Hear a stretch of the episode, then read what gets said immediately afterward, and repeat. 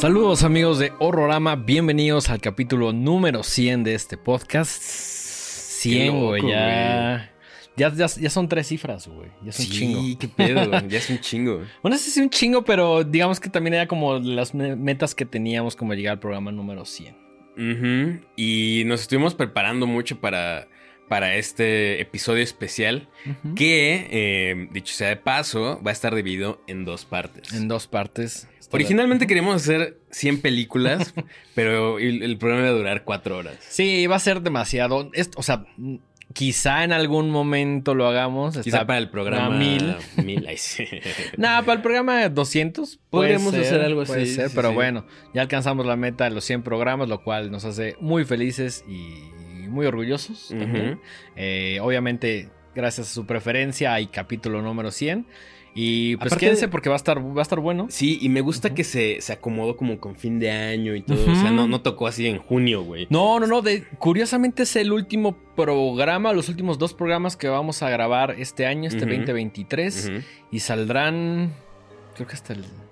Creo que uno sale a. El, Este, el este sí sale, la o sea, el 26, ¿no? 6 algo Sí, así, este sí sale el ajá. 26. 26. Ajá. Ah, pues Ah, bueno, güey. pues para empezar el año. Ajá, para acabar, y para, para acabar el año y para empezar el año. Exactamente. Increíble. Oye, antes de continuar, sí, ve- dime. veo que traes una. Un, un- un- no mames, Ah, es- sí. Ah, y- güey, es. ¿Es la sudadera de Horrorama la primera? Así es, es Wow. la sudadera oficial de Horrorama. Wow. Que unos cuantos eh, eh, personas que se pusieron las pilas Ajá, y, y la adquirieron en preventa, Sí. pues se la llevaron a un precio especial.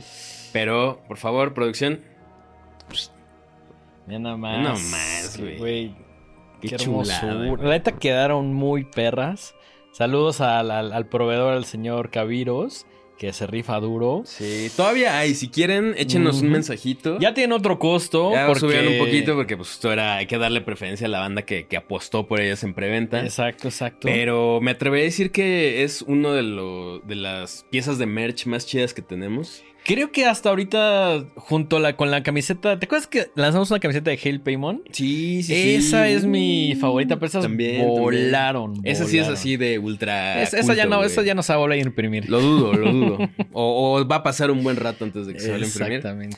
Y tal vez no seamos el podcast más grande, el programa de, cine más grande El o más el popular, canal más con, más, números. No, pero claro. sí el que tiene la merch más chida. Estoy 200% seguro. La neta, eso, padre. La ne- porque además la construimos desde cero, nace de un concepto, eh, bocetamos ahí. Sí, o sea, Cogemos una tipografía chida, so- como como cuidamos la dicho, calidad, que es lo más sobre importante. Y, y más allá de eso, que sí, obviamente es muy importante, jamás diseñaremos algo que no nos gustaría tener nosotros. Sí, que, que no usaríamos. Que no usaríamos. Toda la merch que vendemos ha sido usada en algún momento por nosotros. Sí, sí, sí. Y es como, son, son el tipo de cosas que. Digo, yo, yo compro muchas playeras de terror, ¿no? Tengo una colección que me gusta mucho. Pero en general, yo soy mucho como también de, de cosas más minimalistas.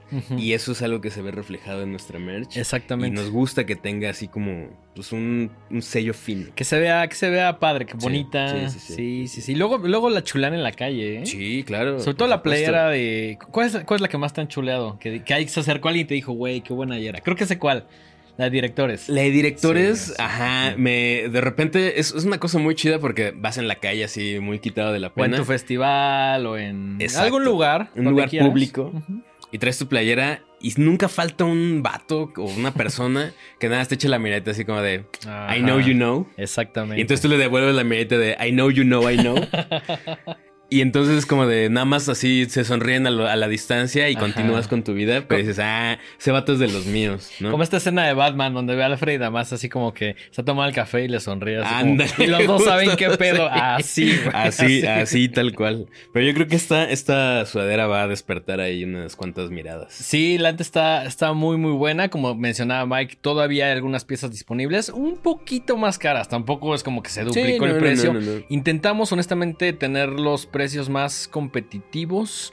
tanto en, en toda la merch que vendemos, ya sea un boleto de fiesta, una playera, eh, etcétera. Quizá no tengamos descuentos a lo largo del año, pero mantenemos el mismo precio en playeras y en merch en general, ¿no? Así es, así es. Antes de arrancar con esta dinámica que creo que no la hemos explicado, ¿verdad? No, no, no. Eh, ¿Te quieres rifar unos saludos? Claro que sí, vamos con saludos del último capítulo, que fue nuestro top 10, eh, nuestras listas de lo mejor del 2023 que también varia bandita por ahí estuvo comentando.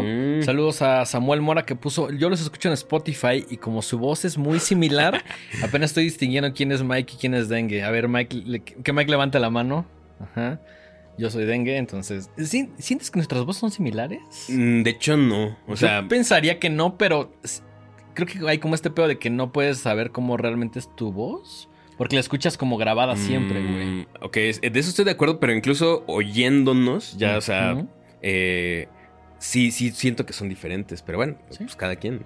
Saludos también a Daniela Meneses, a Andrea Cures, a Eduardo Strange, a Emilio Ramírez, a Irro Briones, a Odette Paz, a mm, Girasol Caricatura, a Isa Bliss, a Rainy Day Wolf, a Samuel Mora, a Pedro Cervantes, a J. Valle, a Cristo ZH, Hugo López, Milena, Samuel Mora, Frida Vara, eh, Fren Romero, David Zárate y a mi compadre Eduardo Strange. A todos ellos, muchísimas gracias por el comentario, por poner ahí su listita como les pedimos de tarea, que sí la hicieron. Entonces, de lujo. Muchas gracias. Hay listas diferentes a las nuestras, lo cual me encanta, pero con algunas coincidencias en películas como Infinity Pool, como Evil Es que hay unas que era evidente que iban a estar en todas las listas. Sobre todo creo que Infinity es la que más se repite y es por algo, ¿no? Sí, definitivamente. Eh, bueno, pues entonces, este es nuestro programa 100 y para celebrarlo decimos algo diferente. Entonces vamos a hacer un conteo, por así decirlo, alfabético. ¿Se puede decir un conteo alfabético? ¿Está bien dicho? No, ¿verdad? Sí. Una lista alfabética. Vamos a platicar películas de la A a la Z. dividido en dos programas. Este programa contempla, obviamente, de la A a la N, si no me equivoco. Y el siguiente que verán, en la siguiente que también durará una hora, de la N a la Z. Entonces, escogimos eh, películas. Eh, que empiezan con la A, con la letra del abecedario y pues vamos a platicar un poquito de ellas en un formato un poquito más acelerado para que para eh, alcanzar a cubrir todas, ¿no? También hay algunas que son un poquito más obvias y que estamos seguros que ustedes ya vieron. Y hay otras de las cuales no hablamos tanto, pero tomamos este programa a manera de pretexto para platicar un poquito más de esas películas que extrañamente no han salido en 100 programas. Sí, como que de repente, o sea, haciendo esta lista y seleccionando nuestras películas fue como de, chale, esta película me gusta un buen y nunca hemos hablado de ella. Nunca he tenido como el pretexto o la razón o, o, no, queda con el tema. Exactamente. Entonces aquí digamos que la única línea que tenemos es que son de la A a la Z. Obviamente el programa dividido en dos partes. En algún momento haremos 100 películas, pero bueno, ahorita únicamente son 28. Así es, así es. Entonces, pues yo digo que vamos a arrancarnos y vamos a empezar con la letra A. Espero que aquí producción en la, en la edición nos ponga una A y luego ya el postercito correspondiente. Era Elmo, Elmo Street, la letra. Ajá. Echan un Elmo ahí con las letras. ¿Algún, alguna Plaza Sésamo que ustedes quieran. Exacto, algo, algo Plaza ¿Tienes personaje favorito de Plaza Sésamo? Sí, el Conde Contar. Sí, yo, yo estoy entre ese y Oscar. Oscar, Oscar también es increíble. Me encanta Oscar, güey. Pero esto es un programa de los mopeds. Pero has visto a un, a un moped que se llama. Ay, se me fue el nombre ahorita, pero es, como un zombie. Que es como un, pájaro que. no, no es el pájaro, no es la águila. Ah, ok, ok. es otro que se ve como todo maligno. Se me fue el nombre ahorita, pero ha salido bien poquito y está bien creepy. Qué chingón. Está bien chido. Pero sí, o sea, obviamente. Algún día deberíamos hacer un especial de Jim Henson. claro, güey, porque da, o sea, tienes varias películas. Eh, sí, sí, sí. sí, ¿Te acuerdas cuando fuimos a la exposición de Jim Henson? Por supuesto que sí. Bellísima. Un rufo así viejo. Nada, muy chida, muy chida, pero bueno. Un, proto Kermit. Un proto Kermit. Sí, había unas cosas bastante chingonas. Bastante chingonas. Pero bueno. Pero bueno. suficientes mopeds por suficientes mopeds por hoy. Eh, empecemos con la. Yo escogí American Psycho del 2000. ¿Esa, era tu primera opción de la letra? Mm, no. Curiosamente, iba, estaba entre American Psycho Y A Nightmare on Elm Street, la segunda parte. La de Mark Patton, que me gusta muchísimo, pero esa ya la habíamos comentado. Siento que American Psycho la mencionamos, pero realmente la traje a colación porque quizás sea sorpresa para algunos, pero es una película dirigida por una mujer. Y creo que es de los slashers más misóginos que he visto en toda mi vida, ya como de los 2000, ¿no? En los 80 obviamente había más misoginia, pero que esté dirigida por una mujer me llama muchísimo la atención. Está basado en la novela de Bret Easton Ellis de 1991. Eh, tiene un cast bien perro, güey. O sea, tiene a... mm, Christian Bale. tiene a Christian Bale que se ve puta brutal, güey. O sea, se ve increíble. Tiene a William Dafoe, güey. Sí, es cierto. Tiene a Jared Leto cuando todavía estaba como en este proceso de películas donde siempre lo desmadraban, Ah, sí. En Angel Face, en Fight Club lo desmadran. Acá también lo desmadran. Eh, Chloe Sevigny y Reese Witherspoon, güey. Sí, es cierto. Ajá, o sea, hasta que me puse como a revisar el cast, dije, güey, hay personajes bastante, bastante chingones. Y a mí me encanta American Psycho, güey. O sea, creo, creo que de los slashers de los 2000, siento que es el que más me gusta. Porque además sí tiene como esta parte de los kills muy chingona, pero también tiene como esta parte muy introspectiva donde él está tratando de descifrar qué diablo le está pasando a... Ya sabes, o sea, como que está constantemente diciendo, güey, voy a valer madre. O sea, me queda esto de sanidad mental, güey. O sea, es una película que me encanta. Que además por ahí sale la oportunidad de hacer homenajes a Texas Chainsaw. eh, y, y critica sobre todo como estas esferas yuppie de, de- de los 80, ¿no? Sí, sí, sí, sí, que están completamente eh, embotadas de drogas y poder y... Eh, sí, sí, sí, era una época muy interesante. Y además también tiene grandes referencias es musicales. lo que te iba a decir, la parte musical es Sí, muy sí. fina. muy, muy Y además, como este güey viene a este departamento poca madre. Y obviamente tiene todo lo que quiere a su alcance, incluido personas. eh, pero sí ves que es muy clavado con ciertas cosas. La parte también como diseño gráfico de, de las tarjetas de presentación era como de, güey, no mames. Y como algo tan sencillo como que su coworker tenga una tarjeta más cabrona. Lo, lo vuelve Lo- completamente, lo, lo trigueas, güey. y dice, no sí, mames, sí. esta tiene la opalina más gruesa. O sea, detalles así, güey, ¿sabes? Me encanta esta película. Eh, creo que la recomendaría prácticamente a cualquiera. Dirigida por eh, Mary Harron, película del 2000. Creo que ha envejecido bien. Eh, mm, la recomiendo mucho. Me encanta American Psycho. Perfecto. Pues bueno, vámonos con la letra B. Eh, yo estaba entre esta película y, otra que se llama The Beyond, eh, de Lucio Fulci, pero me decanté por The Burning. The Burning de 1981, Sí. dirigida por Tony Maylam. Eh, es la historia, es, es un... No solamente es una gran película, no sé por qué no se volvió más famosa. O sea, para mí... tiene todos los elementos Sí, sí, in- sí. desde el póster, güey. El El, póster es es, una cosa muy perra, güey. Sí, sí, sí, sí. sí. Eh, la historia es muy sencilla. Es eh, la misma, el mismo blueprint que hemos visto en otros slashers de los ochentas. Es un eh, cuidador de un campamento al que unos eh, niños le hacen una broma que sale mal y lo queman. lo, lo terminan quemando y él jura regresar y vengarse. Eh, los efectos especiales son maravillosos. Son del legendario Tom Savini.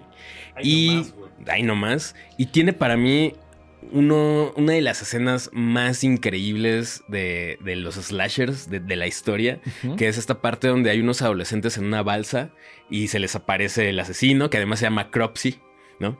Y, y con unas, unas Las tijeras. tijeras, pero esas tijeras como se ven De- en el póster, sí, ¿no? sí, como sí. las de jardinero, que están así súper chonchas. se echa a varios de golpe y es una cosa majestuosa e increíble.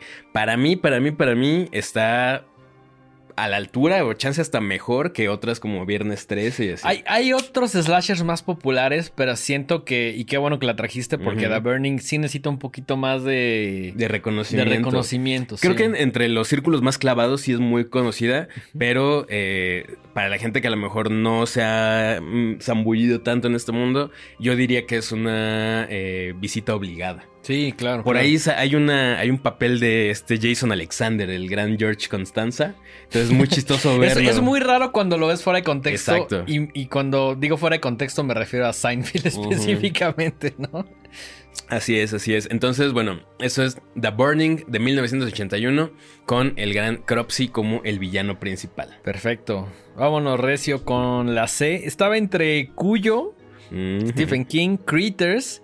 Crimson Peak, que sé que te gusta mucho, The Craft, Cuties, que creo que no fuiste tan fan. No, no me encanta. Pero eh, la realidad es que dentro de todas esas escogí Come to Daddy, que es una producción de Nueva Zelanda, dirigida por Ann Timpson, que eh, a lo mejor el nombre no suena tanto, pero produjo Turbo Kid, produjo Death Gasm y produjo Greasy Strangler, Sí. que son películas que todas esas me gustan. Quizá Death Gasm es la menos, pero Turbo Kid y Greasy Strangler me gustan un chingo y pues ese güey las, las produjo, ¿no? Eh, esta película cuenta, aparece el- como protagonista Elijah Wood, que creo que también, si no me equivoco, está producida por Spectrovision, lo cual tiene mucho sentido porque es como si intercambiamos dinero, ajá, es como es lo mismo, es lo mismo, es lo mismo. El personaje de Norval, que por ahí recibe una carta de su papá y va a visitarlo. Cuando llega, eh, se sugiere que el personaje es gay y el papá es como el clásico papá súper machista. Entonces cuando llega a visitarlo en una casa súper chida y súper lejos, como que empieza a notar que hay algo muy, muy extraño en el jefe, pero no luego, luego, como que poco a poco lo va descubriendo.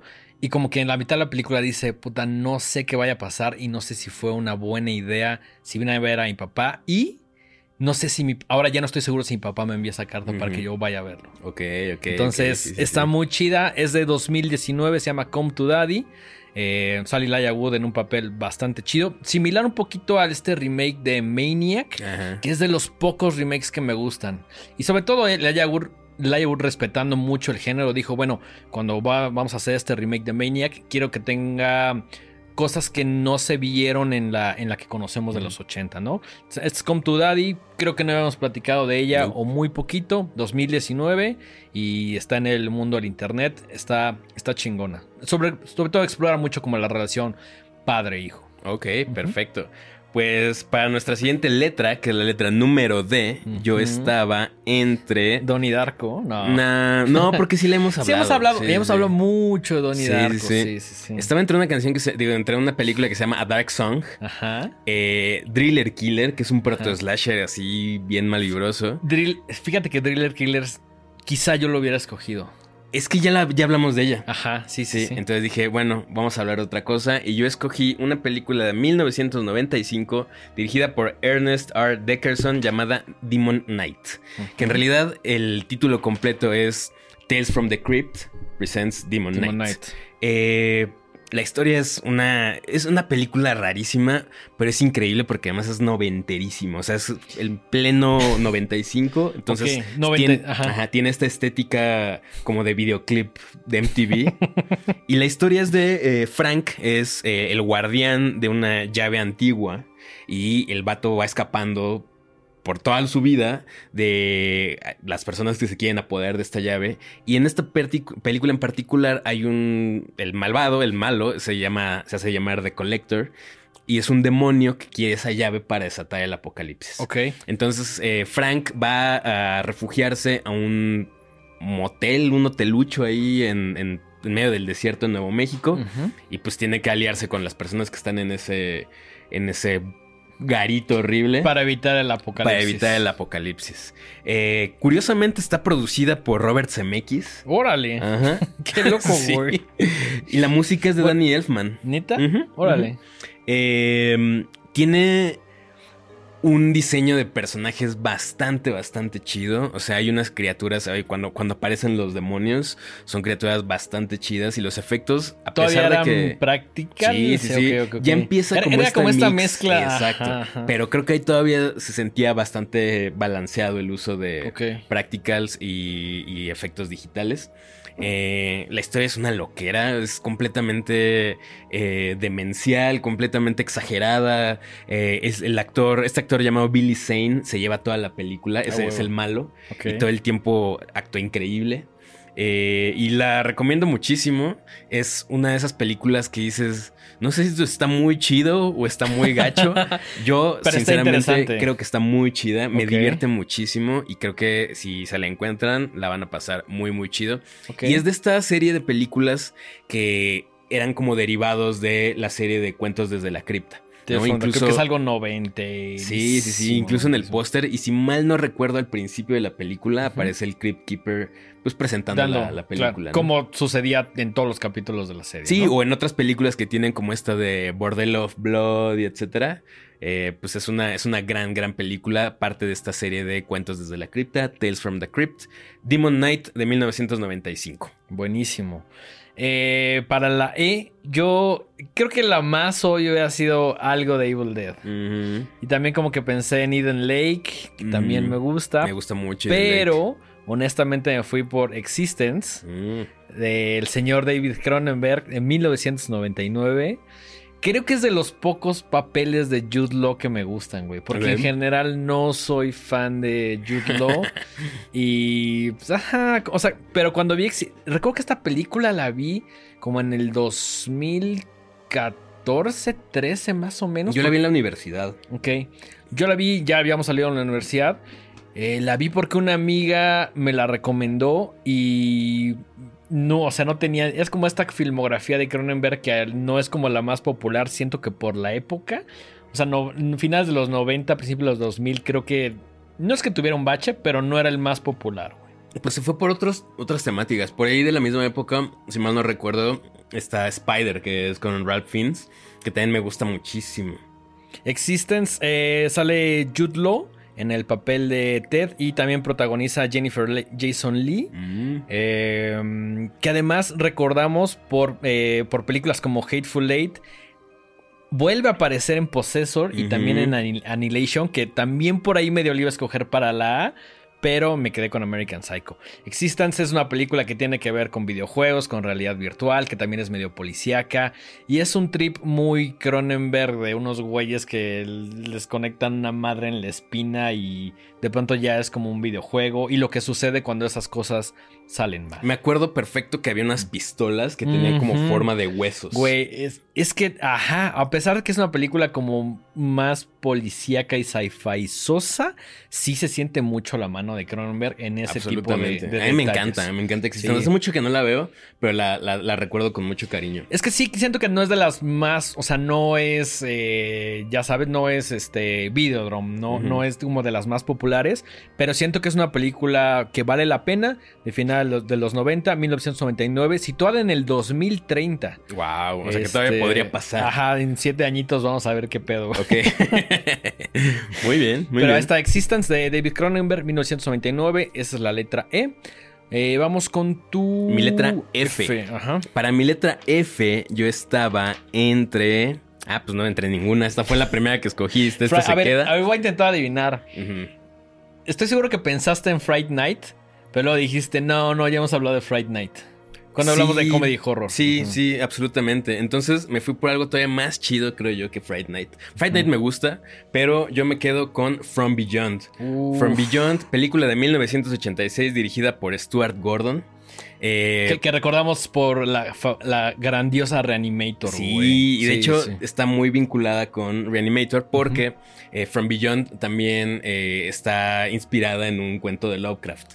Eh, protagoniza Jeffrey Combs, que también sale en Reanimator. Exactamente. Bárbara Crampton, también una de las Scream Queens De favoritas. los 80, sí, sí, Sí, sí. sí, sí. Sale Ken Foree, ¿te acuerdas? No me El, acuerdo. Este morenazo de eh, Ah, Dawn of the Dead. Sí, sí, sí, güey, ajá. Y la, la- la trama es una cosa bizarrísima. Es una cosa bizarrísima. Es una- un grupo de científicos crean un aparato que se llama The Resonator, Ajá. que al estimular tu glándula pineal, pues te, te- te permitía entrar en contacto como con otras dimensiones y otros seres.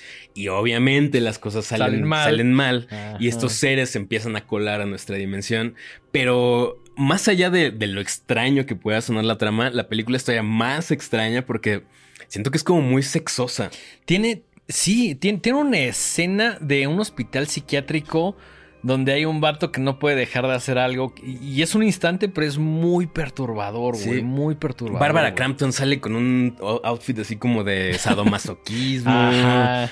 Pero es una experiencia increíble. Es una película que me encanta. Es muy fino. Tiene eh, unos de los efectos especiales prácticos más chidos de la, de la época, que aparte son eh, hechos por eh, Robert Kurtzman y Greg Nicotero, que como ya le hemos mencionado anteriormente, pues se, se volvieron super mainstream porque eran los quienes hacían los efectos especiales de eh, The Walking Dead. Sobre, ajá, sobre todo creo que Greg Nicotero sí es como la cabeza de, de los practical effects en cierta época.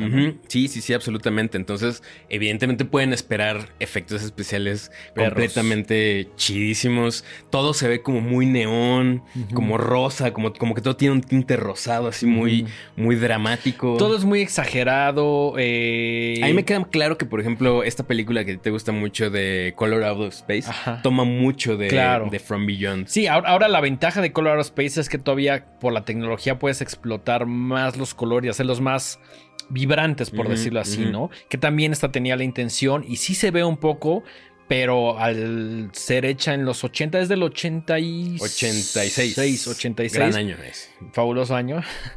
Este, siento que todavía tenía como ciertas limitaciones, pero la película dentro de su universo es completamente creíble. Y si les gustó Reanimator, siento que esta también es obligada. Obligadísima. Eh, Échense ahí un, un enclavado en la filmografía de Stuart Gordon porque hay unas Y el póster que pueden ver acá atrás sí, también es me encanta, chulada. me encanta. Es como una onda medio da thing. Sí. O sea, ya sabes sí. cómo esta Esta cara, que está ajá. así como. Ajá. Sí está muy, muy perra. Absolutamente. Entonces, si quieren una gran película muy divertida, medio kinky, eh, con su gran dosis de body horror y Locura. fluidos locos, échense From Beyond de 1986. Y esta fue la película que escogí para la letra F. Sí siento que From Beyond es un poco más arriesgada que Reanimator. Sí, sí, sí, sí. A Las dos me encantan. Es más, creo que me gusta más Reanimator. Pero creo que From Beyond sí va Sí, no, el- como que al- sí.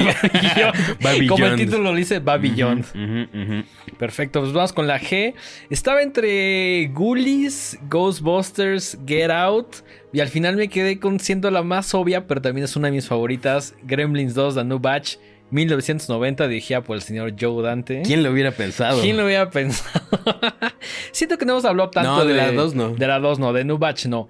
Que la realidad es que esta es una película que el señor Joe Dante le fue bien con Gremlins. A esta definitivamente no, no le fue bien. Incluso no gustó mucho en, en- en- a la gente, como que esperaban otra cosa. Y esta sí se sentía, y hasta cierto punto lo es, una parodia de la primera, ¿no? Absolutamente. Mucho más jugando con la comedia, menos con el horror. Eh, y a la idea original de Joe Dante, ¿no? Que decía, bueno, quiero que todos estos personajes, cada uno tenga una personalidad. Que en New Batch sí es bastante claro. La, la trama es muy sencilla.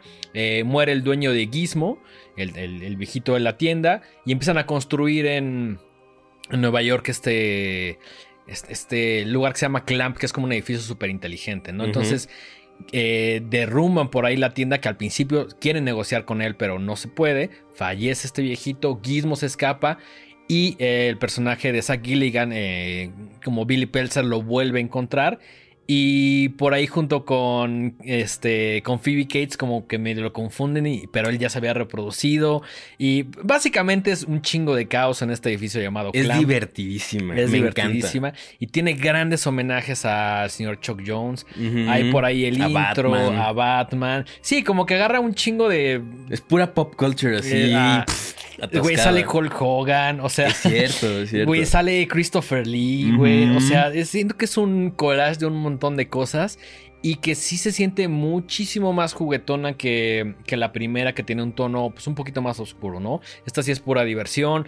eh, tiene algunos gremlins que me encantan, como el de la araña, el murciélago. El que habla me fascina. No El sé si tiene nombre. Que sí, sí, ¿no? Sí tiene un nombre. Creo que sí tiene nombre, pero no, no estoy recordando en este momento. Y de hecho la voz también es... O sea, recuerdo que la voz era de alguien import... No recuerdo si de alguien que daba las noticias. No me acuerdo de quién es la Mm. voz. Pero esa escena cuando se chinga la poción y regresa como todo propio con su... Ya sabes, güey. Güey, No gran, mames. gran. Oro. pura diversión. Pura, diversión. Pura diversión. Eh, esta probablemente es de las más populares que vamos a hablar el día de hoy. Pero si no han visto Gremlins 2 The New Batch... eh, yo le tengo un cariño especial porque fue la primera de Gremlins que vi. Órale. Y si todavía ya vieron la 1 y la 2 y quieren un poco más de Gremlins, hay un fan-made, eh, un corto fan-made en YouTube que se llama Gremlins Recall, que está bastante chido. No lo he visto, Está güey. bien bueno. No. Dura poquito, dura no Ajá. sé, menos de 10 minutos, yo creo. Pero los dura 10 minutos con 43 segundos. Ok. Pero los efectos están bien Me lo voy a llevar de tarea porque Sí, no sí, tenía sí, ni idea de la existencia de Gremlins Recall. Échenselo, está ahí en, en YouTube y vale mucho la pena porque se nota que es de esos fanmates hechos con mucho amor y con, con Mucho ganas de- respeto, exacto, exacto. ¿Recuerdas cuando viste a New Batch? ¿O, o viste, viste primero Gremlins o New Batch? Creo que sí vi primero la 1. Ok. O sea, ya lo he mencionado anteriormente, pero yo crecí muy cerca de mi primo, que era más grande, que era este adolescente ochentero. Y al que te pasa todas todo, las todo lo cosas, chido. ¿no? Entonces me acuerdo de rentar, ir con él al videocentro, rentar películas y seguramente vi primero la 1. La 1, ajá. Pero lo que sí me acuerdo es que la 2 la vi en el canal 5 con doblaje en español. Porque Claro, la pasaban ajá. mucho en el La canal pasaban 5. mucho. Incluso creo que la pasaban más que, Probablemente que la sí, primera, sí. porque pues el tono que tienes es mucho más juguetón. Definitivamente. Pues ahí está Gremlins 2 de New Batch 1990, dirigida por el señor Joe Dante. Eh, Vamos con la letra H. Que para la letra H yo estaba entre una película francesa que se llama La Horda. Ajá. Pero al final, creo que ya habíamos hablado de La Horda hace poquito. Habíamos hablado, sí, habíamos platicado la horda y... ¿Cuál escogiste? Es que te estaba tratando como... ¿Escogiste la... ¿Cómo se llama? ¿La Jain? No. No, no, no, no, no. Escogí una película de 1985 que se llama House. Ok. House. Ah, la- es la japonesa. No. No, esa se llama House. Que sí, también dije, mm, podría haber- escoger esa. es que no hemos hablado no hemos esa, hablado de House. Pero bueno, Que también es una loquerota Es y un- va ahí. Si se la encuentran, véanla. Es una cosa demencial, absolutamente. Yo me, me atrevo a decir que es de las películas más raras que he visto. y, y eso ante los estándares japoneses que de por sí ya son muy extrañas. Eh, la dirige Steve Miner, que también es el director de Viernes 13, 2 y 3. Eh, la historia es sobre un escritor eh, llamado Roger Cobb, interpretado por William Catt, que para remover un poquito ahí la memoria, William Catt es el, eh, el actor que en Carrie lleva a. Carrie al, al prom. Ok. Ajá. Órale. Sí, entonces bueno, ya que ella está un poco más grande. Y en esta película Roger Cobb es un escritor que está atravesando una serie de sucesos terribles de la verga en su vida. Se acaba de separar, secuestraron a su hijo y no sabe quién se lo llevó. Ok. Y está tratando de escribir su nuevo libro y entonces no, no tiene, o sea, no se le ocurre nada, está como completamente sacudido por esto y se muda a una casa que le deja a su tía que además se suicidó. Verga. sí dan ganas, ¿no? Eh, entonces, uno no sabe si todo lo que está viendo. Bueno, eh, se muda a esta casa y empiezan a pasarle cosas rarísimas. Y empiezan con cosas muy sencillas, ¿no? Así, cosas que se mueven. Por ahí hay una escena Sonidos. de un, uno de estos, este, como pez espada que están en la pared, así como empotrados, que se mueve solito. o sea, suena como a Evil Dead 2, güey. es a lo que iba. Mucha gente la compara un poco con Evil Dead 2. Ok. ok. Entonces, si les gusta esa mezcla como... eh, sí, más bien, no, es una mezcla. Si les gusta el comedy horror, House es una gran película para, pues, para satisfacer estas necesidades de, de decir, híjole, esto está súper, súper campy, me lo estoy pero pasando está bien. divertido, ¿no? Ok, ok. Me lo estoy Eh, pasando bien raro. Me la estoy pasando bien raro. Eh, hay un personaje ahí que está bien chido que se llama Big Ben, que es un soldado que, que tuvo ahí una, una historia con él en Vietnam y, y regresa del más allá para buscar venganza. Es un pinche monote como de dos metros, Ok. completamente cadavérico, que está bien chido. A huevo. Y, y pues nada, está lleno de efectos especiales completamente exagerados. Eh, much- a mucha gente no le gusta porque dicen que se ve muy caricaturesco, pero creo que eso es parte de su encanto también. Creo que si va con todo el estilo del comedy horror y es, es el objetivo, entonces, pues creo que se vale, ¿no? Eso es súper válido y de repente, pues... No todo tiene que ser tan solemne y tan serio. O sea, a veces sí, quieres sí. pasarla bien y ver una película así, o sea. Y además es uno, o sea, acá lo, lo van a estar viendo, pero me encanta el póster. Me encanta el póster porque se me hace súper icónico, súper elegante, esta mano así cortada que está tocando el timbre. Y me, me da mucha risa el Ah, tagline. ya, re- ya recuerdo el póster. Sí que es como una mano como de medio zombie. Ajá. Sí, sí, sí. Is sí, sí, Ding sí. Dong, You're Dead. A huevo.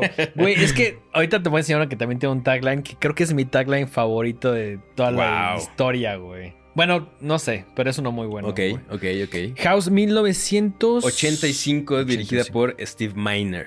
Ok. Se la van a pasar bien raro, pero bien chido. Eh, Ese es tu H. seguimos con tu I. Con mi I estaba. No, pues aquí estaba entre It, pero habíamos hablado mucho de It.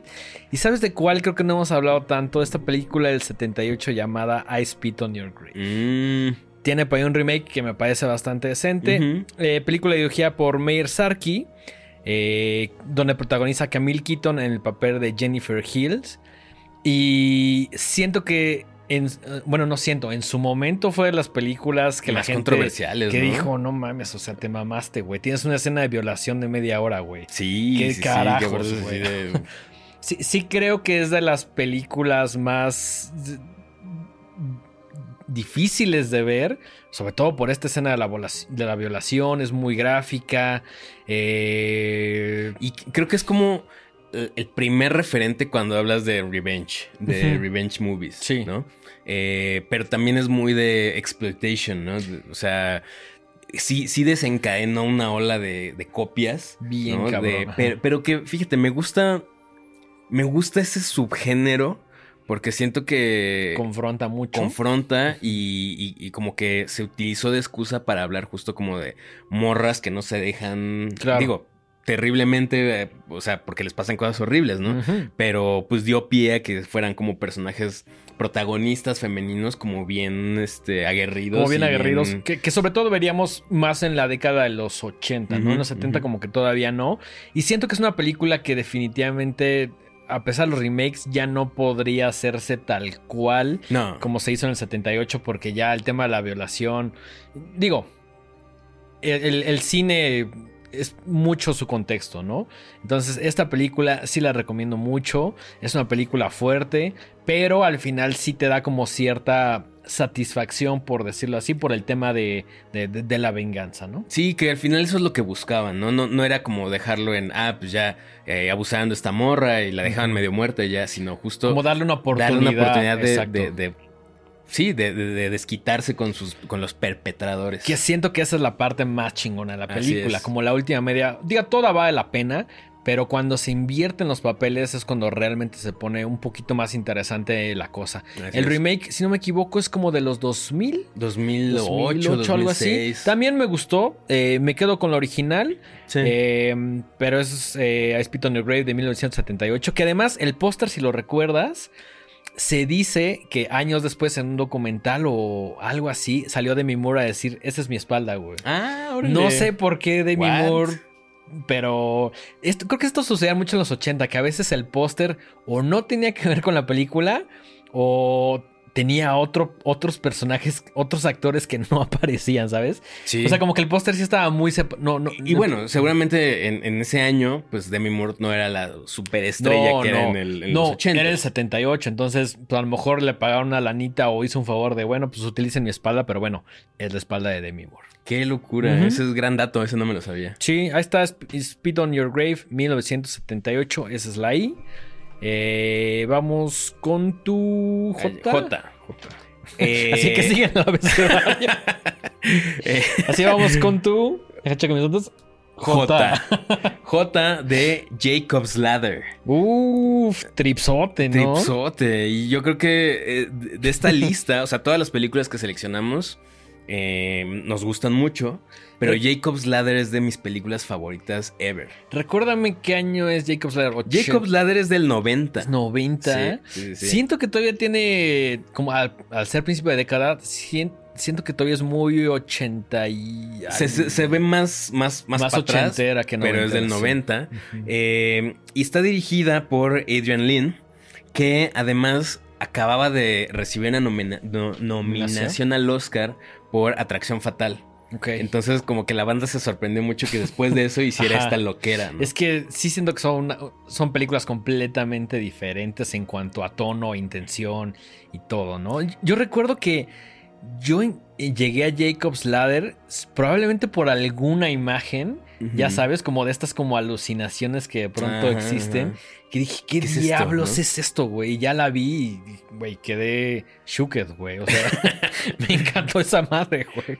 Es una película muy extraña porque aparentemente toca demasiados temas, Y es una película densa, es una película un poco pesada, pero todo va haciendo sentido al final y, y es de esas películas que cuando, cuando vas descifrando lo que se trata, dices, no manches, ¿qué Sí. tranza con esto? Sí, es de esas, sí es de esas. Es, toca temas ahí de, obviamente, Guerra. de guerra, Mm. conspiraciones, Drogas. drogas, terror psicológico, terror religioso, También como de llevar el físico un poco como al extremo, ¿no? estrés postraumático. Por ahí incluso leí que decían que era un legal drama porque hay una parte con abogados sí, y todo el pedo.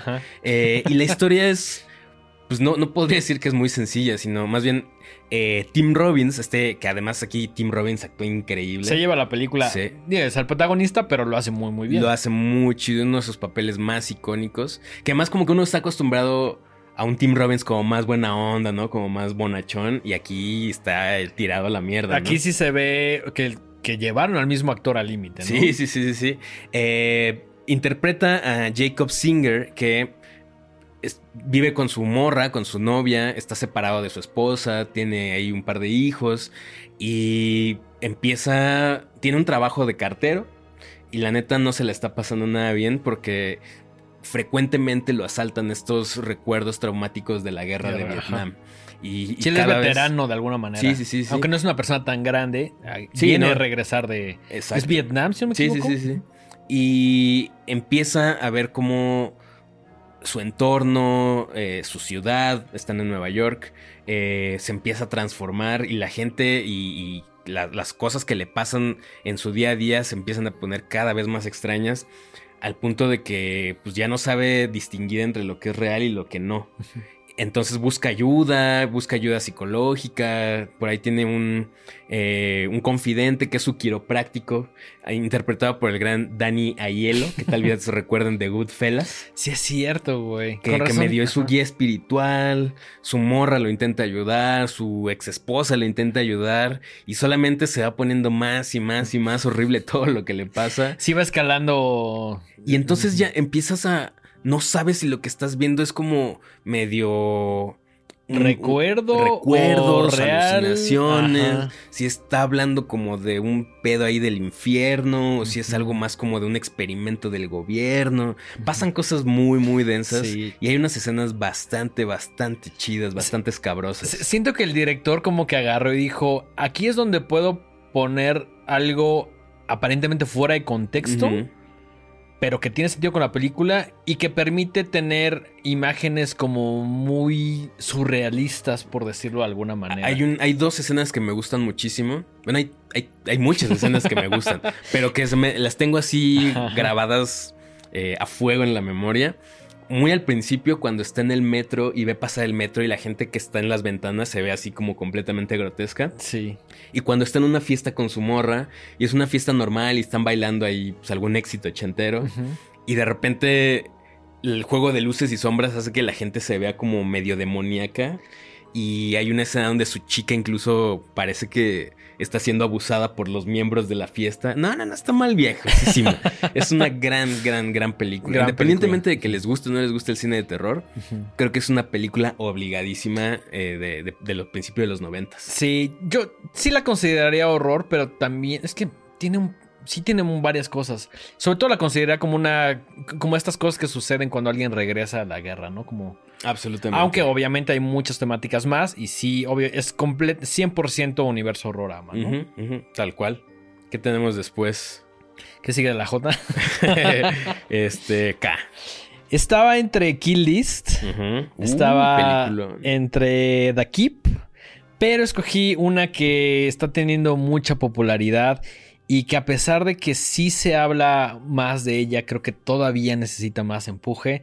1988, Killer Crowns from Outer Space, eh, Kyoto Brothers, ahí Charles y Steven. Que fue lo único que hicieron. Sí, sí, o sea, fue lo único que hicieron y, y también estas como...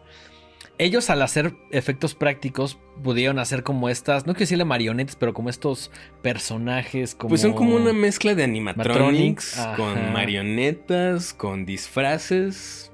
Bastante chido. Toda la película es muy excesiva desde el mismo título. De hecho, al principio solo se iba a llamar Killer Clowns. Y lo dijeron como de, güey, Hay, que dejar muy en claro que esto es From Outer Space, ¿no? Y aquí cualquier cosa que diga, a ver si no viene la señorita Daniela Wu, que es la, es la mayor entusiasta de Killer Clowns que yo conozco. Sí. Junto con, con, Daniela. Con, con Daniela, ajá. Ajá, ajá, Grandes entusiastas ahí. Las... Que, que por cierto andaban ahí en la. Bueno, Daniela y una amiga suya andaban. No solamente fueron a visitarnos en el stand de la mole. En completo attire de, de Killer Clown. De Shorty específicamente. Exactamente. Eh, sino que eh, fueron a la fiesta de Dorama caracterizadas con, con estas máscaras. Y había un chingo de personas tomándose fotos con ellas. Sí, la neta, sí. gran compromiso, gran disfraz. Hasta los zapatos de Sí, llevaban, hasta así. la pistola, güey. Eh, aquí yo no quiero ser amarra, amarranavajas. Ajá, ajá. Pero Daniela se acercó y me dijo: el disfraz no es el adecuado. Y yo decía, uff, pues bueno, cada quien. Pero, pero, ¿sabes qué? Ponto que no sea exactamente una réplica o algo así. Respeto muchísimo que alguien se disfrace de Killer Clowns, porque no es el disfraz más cómodo, ni el más popular, Ni fácil de conseguir. ni fácil de conseguir, ni fácil de usar en una fiesta. No, es súper Es- estorboso. y po- y por eso- de estar asando. Por eso vuelvo al tema del compromiso. Sí se requiere mucho compromiso. Porque y- Daniela hasta lleva su pistolita. Ajá. Que está bien chida, además. Sí, yo, yo sí, quiero una de esas. Que a mí agarró y me dijo, es el prop que me falta. Mm. Y curiosamente en la película, esta pistola de palomitas, ¿cuánto crees que costó? Fue el prop más caro, güey. No sé, güey. Échale. Eh, ha de haber costado como unos mil dólares. 7 mil dólares. Oh, su. Sí, se fue una, una parte del presupuesto en, Wow. en ciertos props. Eh, pero pues es una gran película que siento que sí ha tenido más popularidad. Por ahí nos comentaban también que va a salir un videojuego. Lo cual siento que es perfecto porque le va a hacer más justicia a esta película del 88. De la cual se ha tratado de hacer eh, remakes, secuelas, etcétera. Pero Ojalá que lo dejen. Todo se ha en paz, güey. todo se ha caído, todo se ha caído. Como mencionas, es lo único que han hecho los Kyoto Brothers. Es una cosa muy extraña, ¿no? Porque si es de esas cosas que digo, perfecto, que no, que no me la toquen, que me la dejen así. Pero de repente es, es un universo tan loco y tan chido que sí me gustaría de repente ver más cosas. Y tan divertido, güey. Es, es una película completamente divertida. Como este adjetivo que a veces le dicen como over the top. Es muy over the top. Eh, es pura diversión. Es pura diversión. Yo recuerdo que la vi. Mm, creo que estaba como por ahí la universidad. Porque alguien me dijo como de, güey, ¿ya viste Killer Clowns? Y yo como, ¿eso existe, güey? Y ya la vi pues obviamente me, me enamoré luego, luego de la película. Los efectos son increíbles. eh, la es bastante violenta. Es lo que te iba a decir, a pesar de que es una película con payasos. con payasos, tan divertida, tan exagerada, tan campy, Ajá. los kills son bastante, bastante violentos. ¿no? Porque al final del día, pues estos payasos extraterrestres quieren adueñarse del mundo, ¿no? Y lo hacen de una manera ahí interesante. Incluso cómo llegan en, en la carpa, ¿no? Eh, la recomiendo ¿Cu- muchísimo. ¿Cuál, cuál es tu escena o tu kill favorito? Creo que es el personaje de Shorty. Cuando están en la calle y se encuentran como con estos rufianes, el de la cabeza, güey. Ajá, le vuela la cabeza de Me un- encanta. Porque dices como, bueno, lo va a tumbar, no, güey. O sea, lo, lo- lo llevan al Y siguiente. arranca nivel. la cabeza. Que aparte esa escena es maravillosa porque se, hace- se burlan de él y le rompen su triciclo, güey. Exacto, exacto, güey. Sí, es el- como, ah, este pinche payaso, ok. Y dices como, ah, sí, güey. A mí me gusta todavía un poquito más porque se me Ajá. hace una, una cosa visualmente bien bonita. El, el kill de, la, de las sombras. Ah, sí. Un- uno de los es- payasos es mucho una- más juguetón, ajá. Un, un- empieza a hacer sombras con sus manos Exacto. y de repente crea un monstruo así que se come a las personas que están en la parada del autobús, ¿no? Ese kill ti- tiene, tiene su buena dosis. Este es una película muy, muy divertida, la verdad. Killer Clowns from Outer Space está ahorita en su Amazon Prime más cercano. Sí, sí, sí. sí. Esa es la Eh, K. ¿Qué sigue después de la K? JKL. L, L, L. Vamos con tu L. Vamos con mi L. Em, yo cuando estaba haciendo mi lista en la L estaba entre una película australiana bastante chida que se llama The Loved Ones. No, que no lo he visto. Te va a gustar, te va a gustar. Lo voy a echar la lista. Eh, a tu lista de cosas que le recomiendo y que nunca ve. Hijo, güey. Hijo, Ahí te la dejo. Y una película muy chida también que se llama The Lodge. Pero me fui por algo todavía más clásico que creo que tampoco hemos hablado a profundidad. Que se llama.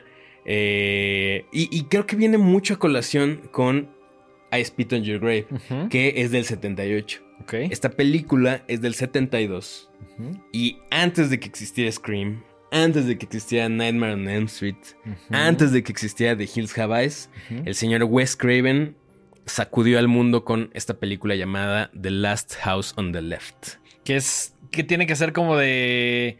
Las. De las. Del.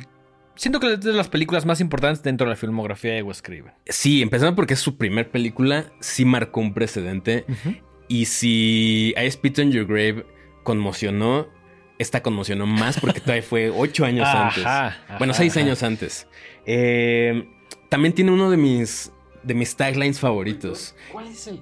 Es un póster horrible en blanco y negro, como de una foto ahí que ni se entiende bien. Sí. Pero abajo en una esquina dice: eh, To avoid fainting, keep repeating. It's only a movie, it's only a movie, it's Güey, only a qué movie. chingón. Muy Güey, usaría una playera que Claro, eso, claro. güey. Tal vez exista. Así, mm. Tal vez exista en un día de estos.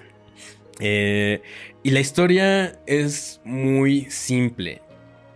Es una familia, una familia prototípica norteamericana, eh, de suburbios, que tiene una hija adolescente que quiere ir a un concierto con su mejor amiga. Eh, los papás como que no les parece mucho, sobre todo porque ella va como con un eh, outfit quizá un poquito revelador para la época. Y pues le dicen, "Ah, pues no, no vas a salir así, ¿no? Total que al final sí se va, se escapa. Y eh, estando echando fiesta en la ciudad, se topan con una pandilla de rufianes Rufián, ajá. que deciden secuestrarlas. Y pues también abusan de ellas. Hay escenas súper gráficas de, de esta violación, súper difíciles de ver. Siento que junto con Ice Pete sí estaban tocando temas medio intocables eh, para todos los tiempos. Sobre todo que como que nadie los había, no se habían visto así. ¿no? A lo mejor lo podías medio sugerir, Sugerir, ajá. o, o se mencionaba como parte de la trama, pero no lo veías. Tan frontal, ajá. Exacto, tan frontal y con escenas tan largas y con escenas tan, o sea, que neta la, la gente se salía porque Claro. decía, güey, no, no, no puede ser que están, que hay, que- ¿cómo fue que autorizaron esto, no? ¿Cómo fue que alguien dio lana y lo estamos viendo en pantalla? ¿Quién produjo grande, ¿no? esta madre? ¿Quién no? produjo esta madre, no? Eh, le fue terrible, le fue terrible en- en Me imagino. Fíjate que sí tenía curiosidad porque obviamente es una película que conforme pasó el tiempo se volvió algo muy importante, pero en su momento también como que dije, siento que no le fue bien por lo transgresora que era la película en, en su momento, ¿no? Y Fue que, y que- bastante y que creo que hasta cierto punto lo sigue siendo. Sí, o sea, quizá ahorita ya estamos un poquito desensibilizados y hemos visto cosas aún más gráficas. Me viene a la mente la escena de la violación en eh, es que es- Irreversible. Que, que esa es larguísima y creo que es de las peores escenas de violación que existen en el cine, me atrevo a decir. Definitivamente. Pero para su época, en el 72, esto sí fue así una cosa de wow. Sí, porque Irreversible es 2006, Seis. algo así. Creo que sí, Es no como esa acuerdo. década, más o menos. Ajá. Pe- y sí, Sí, también marcó un y- precedente, ¿no? Claro, y que lo hayas hecho 30, 40 años después, güey, me parece súper loco, güey. Súper, súper, súper loco. Entonces, bueno, también justo lo que decíamos, ¿no? Me gusta mucho esta película porque Wes Craven, pues no solamente es un director que nos gusta, sino es uno de los directores más importantes para el género porque creó iconos, ¿no? O sea, eh, por él existe Ghostface, por él existe Creo, Freddy Krueger. cre- creo iconos a través de diferentes décadas, que eso me parece lo más cabrón. más cabrón. Porque puedes crear uno y a partir de una creas una franquicia, ¿no? Por ejemplo, comparando un poquito con John, John Carpenter. Carpenter sí tiene como a sus hijos, sobre todo Michael Myers, pero siento que igual tiene un Snake y como personajes que se hicieron franquicia, pero siento que Wes era, estaba más capacitado para crear estos iconos. Pues no sé si más capacitado, pero creo que era.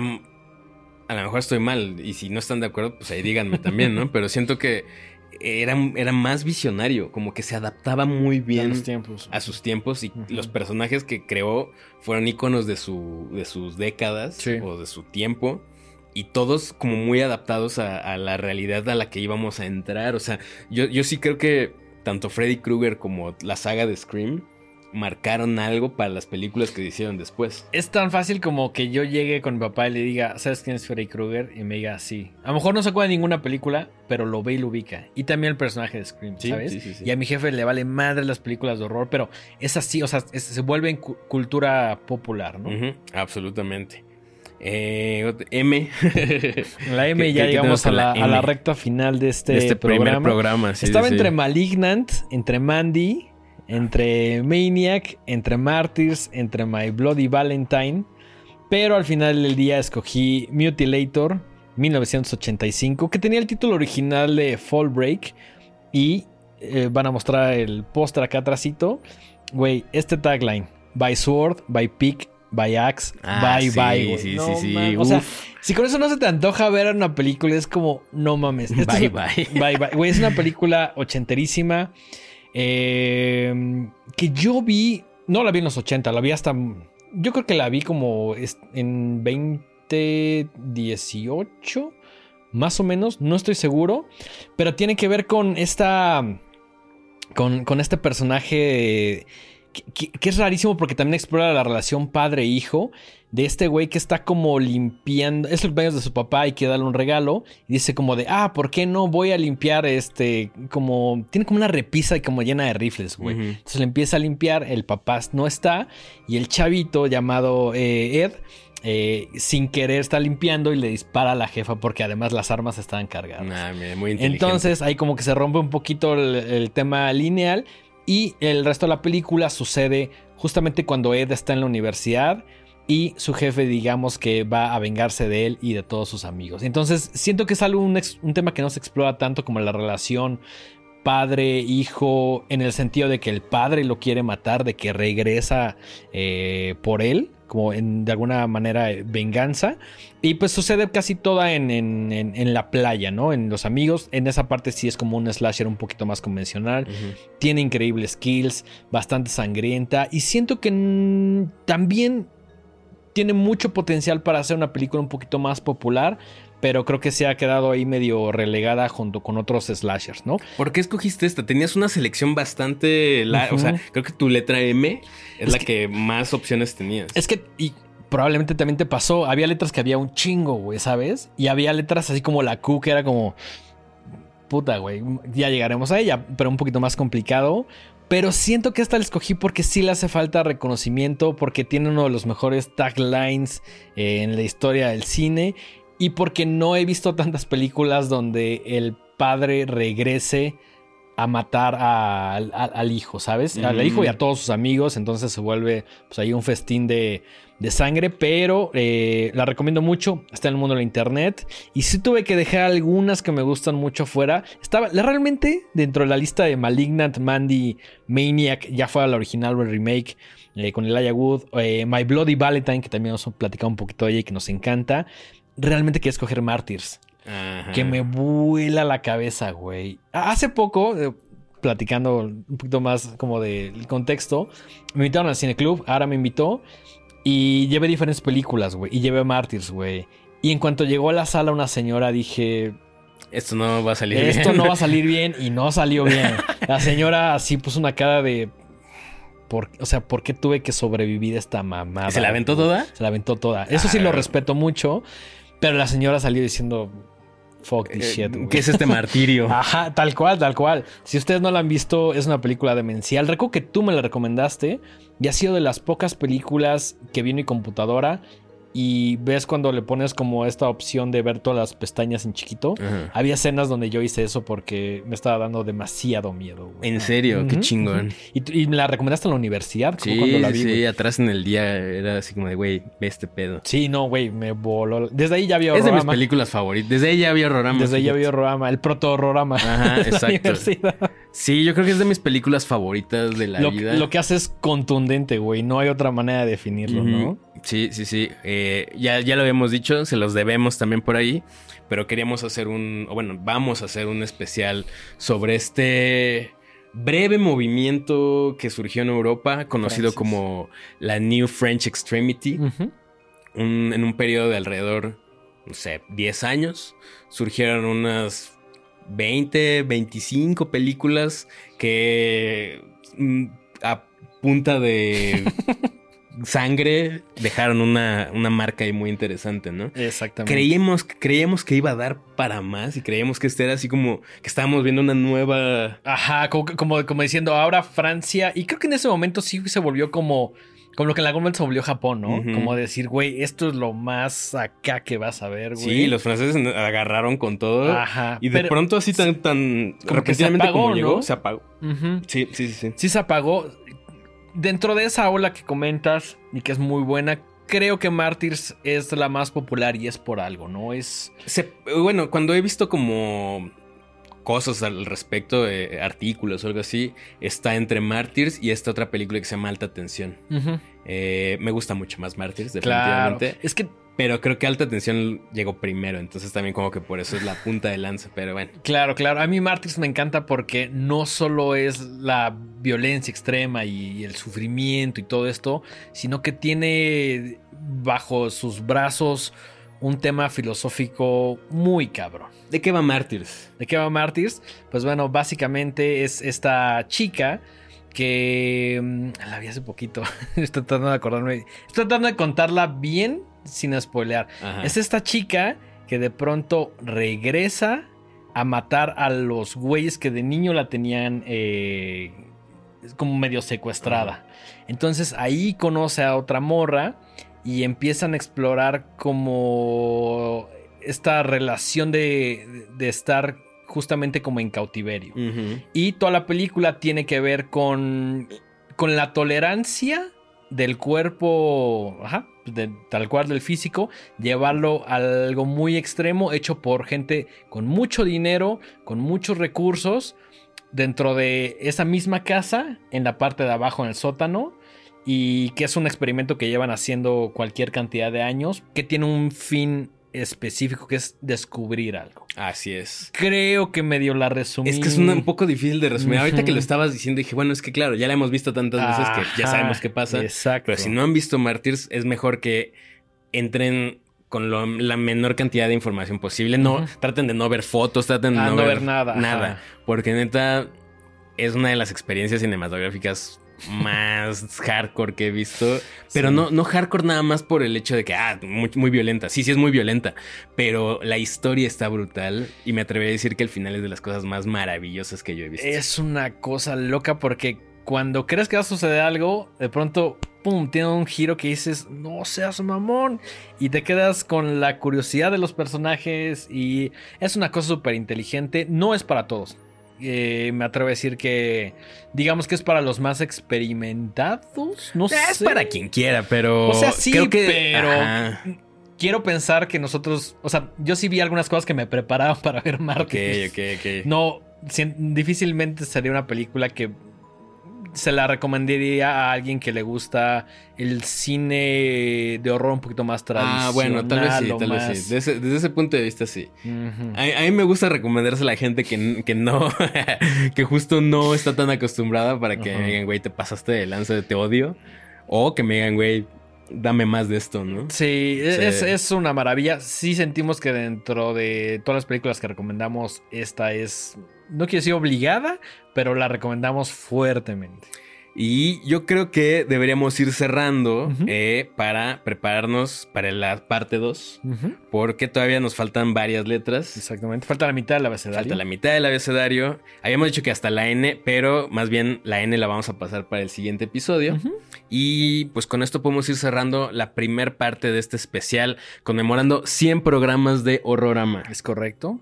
Eh, antes de despedir este programa, Mike, tus redes sociales. Recuerden que yo estoy en Instagram como Mike-Sandoval-, en X como arroba Miguel Es cuando Sandoval. volteas tus ojitos para arriba para acordarte. Ajá, y en eh, Letterboxd como Mike-Sandoval. Yo estoy en casi todos lados como arroba el dengue. eh, este. Las redes de este programa. La red de este programa estamos en todos lados como arroba los. Pueden ver este programa en YouTube y escucharlo en todas las diferentes plataformas de audio. Suscríbanse, échenle un like. Eh, si quieren ponernos algún comentario sobre ¿Cuáles hubieran puesto ustedes en, en qué letra? ¿Cuáles ya vieron? ¿Cuáles se llevan de tarea? ¿Cuál se les antojó de las que a lo mejor no han visto? ¿Cuál no están tan de acuerdo y creen que merecían que habláramos de ella? Y en general, si quieren poner algo sobre estos 100 capítulos de Horrorama, cómo llegaron al podcast, de quién se los recomendó, qué cosas les gustan, tomémoslo como un momentito para, para decir, bueno, ya son 100 programas, ¿no? Sí, y pues obviamente agradecerles al equipo de Podbox, a, a todas las personas que ayudan a que este programa siga, siga existiendo. Exactamente. Y pues gracias, gracias por estar aquí, gracias por, si llevan un programa o si se han aventado los 100, gracias, gracias por hacer que este programa siga existiendo para que nosotros podamos seguir viniendo a platicarles de las películas que más nos gustan, ¿no? Exactamente. Esto es Horrorama, episodio 100. Nos vemos en el siguiente episodio para el 101 y la segunda parte de este abecedario del terror. Nos vemos pronto.